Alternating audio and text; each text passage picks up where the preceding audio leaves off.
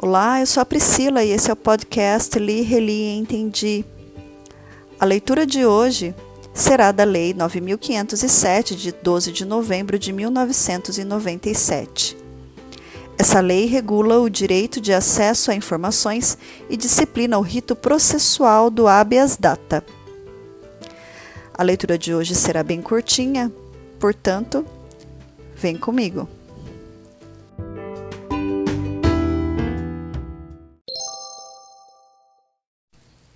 Lei 9507, de 12 de novembro de 1997. Artigo 1. Vetado. Parágrafo único. Considera-se de caráter público todo o registro ou banco de dados contendo informações que sejam ou que possam ser transmitidas a terceiros ou que não sejam de uso privativo do órgão ou entidade produtora ou depositária das informações.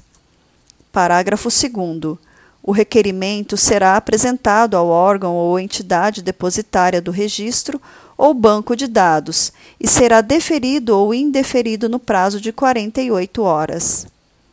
Parágrafo único. A decisão será comunicada ao requerente em 24 horas. Artigo 3 ao deferir o pedido, o depositário do registro ou do banco de dados marcará dia e hora para que o requerente tome conhecimento das informações. Parágrafo único vetado.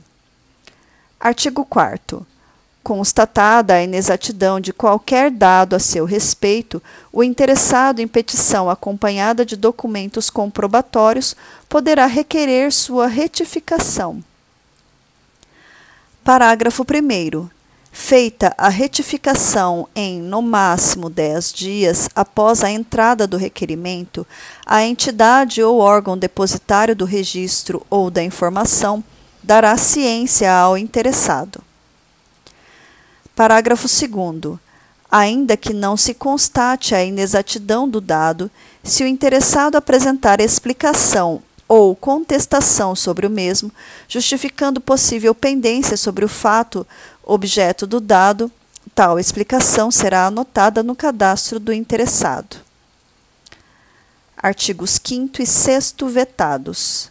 Artigo 7 Conceder-se-á habeas data, inciso 1, para assegurar o conhecimento de informações relativas à pessoa do impetrante, constantes de registro ou banco de dados de entidades governamentais ou de caráter público. Inciso 2. Para a retificação de dados, quando não se prefira fazê-lo por processo sigiloso, judicial ou administrativo.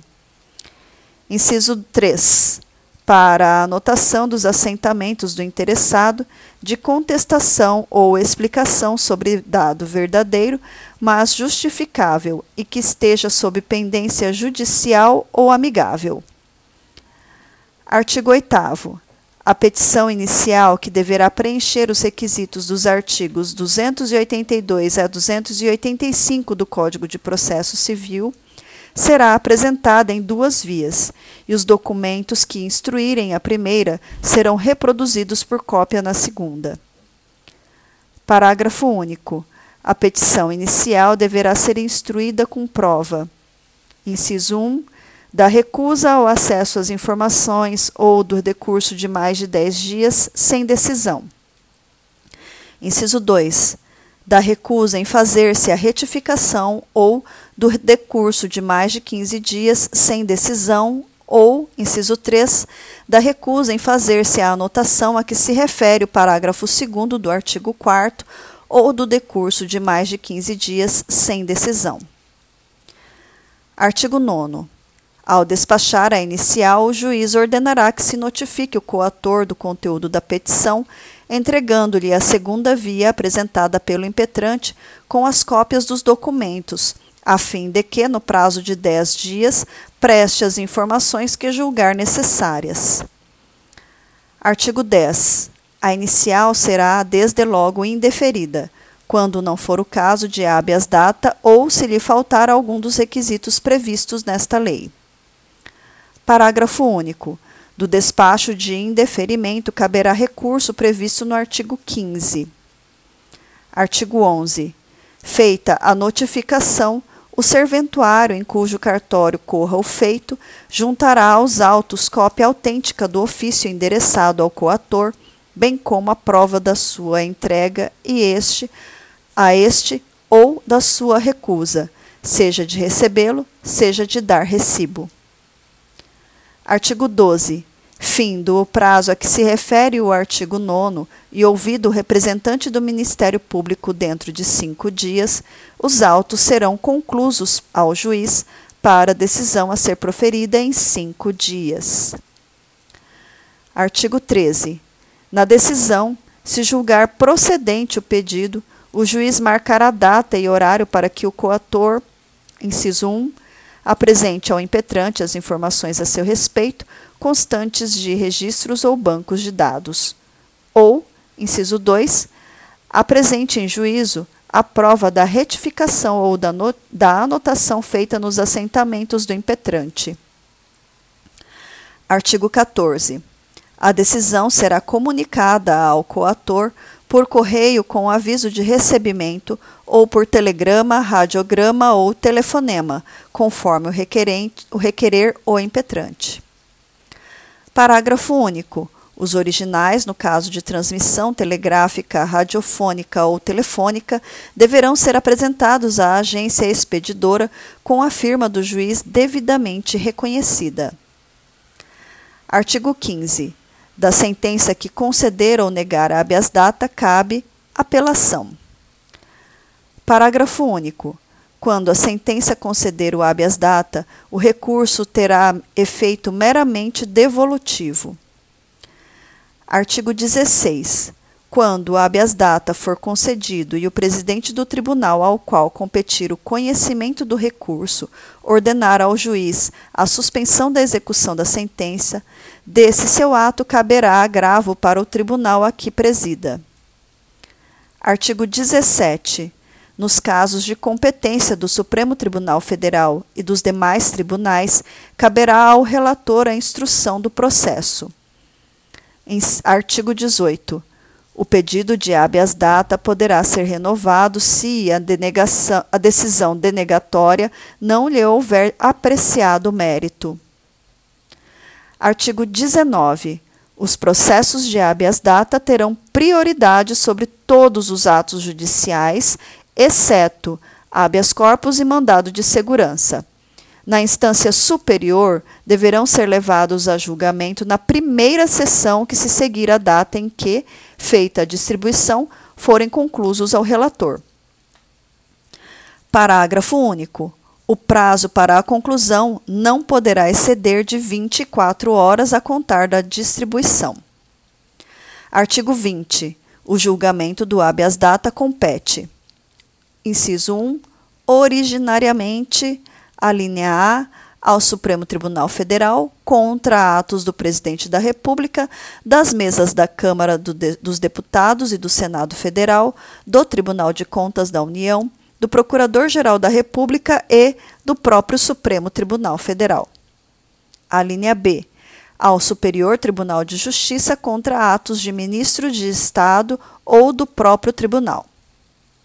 A linha C. Aos tribunais regionais federais contra atos do próprio tribunal ou de juiz federal. A linha D. A juiz federal contra ato de autoridade federal, excetuados os casos de competência dos tribunais federais. A linha E. A tribunais estaduais, segundo o disposto na Constituição do Estado. A linha F a juiz estadual nos demais casos. Inciso 2. Em grau de recurso. A linha A. Ao Supremo Tribunal Federal, quando a decisão denegatória for proferida em única instância pelos tribunais superiores. A linha B. Ao Superior Tribunal de Justiça, quando a decisão for proferida em única instância pelos tribunais regionais federais. A linha C aos tribunais regionais federais quando a decisão for proferida por juiz federal. A linha D. aos tribunais estaduais e ao do Distrito Federal e Territórios, conforme dispuserem a respectiva Constituição e a lei que a organizar, que organizar a Justiça do Distrito Federal. Inciso 3. Mediante recurso extraordinário ao Supremo Tribunal Federal, nos casos previstos da, na Constituição. Artigo 21 são gratuitos o procedimento administrativo para acesso a informações e retificação de dados e para a anotação de justificação, bem como a ação de habeas data. Artigo 22. Essa, esta lei entra em vigor na data de sua publicação. Artigo 23. Revogam-se as disposições em contrário. Brasília, 12 de novembro de 1997. Sobre o habeas data, eu trago um trecho de um julgado comentado pelo site Dizer o Direito, é, porque houve uma alteração de entendimento do STF recente a respeito desse tema. Abre aspas. O STF conferia interpretação restritiva ao artigo 102, inciso 1, a linha R da Constituição Federal, e afirmava que ele, STF, somente seria competente para julgar as, as ações em que o próprio CNJ ou CNMP figurassem no polo passivo. Seria o caso de mandados de segurança, habeas corpus e habeas data contra os conselhos. No caso de serem propostas ações ordinárias para impugnar atos do CNJ e CNMP, a competência seria da Justiça Federal de primeira instância, com base no artigo 109, inciso 1 da Constituição Federal. Houve, no entanto, mudança de entendimento, e o que prevalece agora é o seguinte.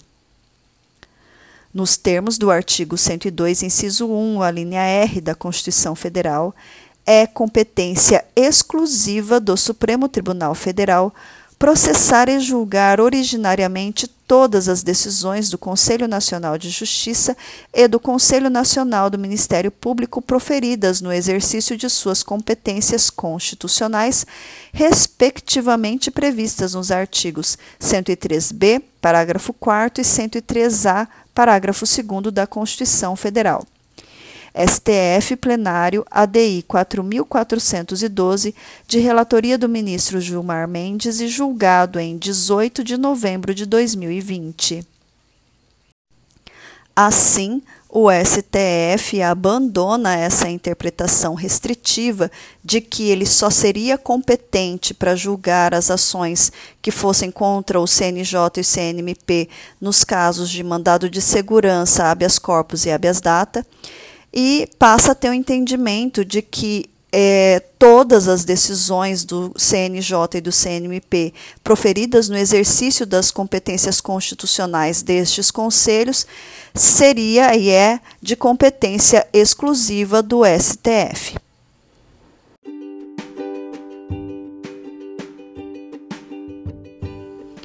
Bom, por aqui terminamos a leitura de hoje. Um abraço e até a próxima! Thank you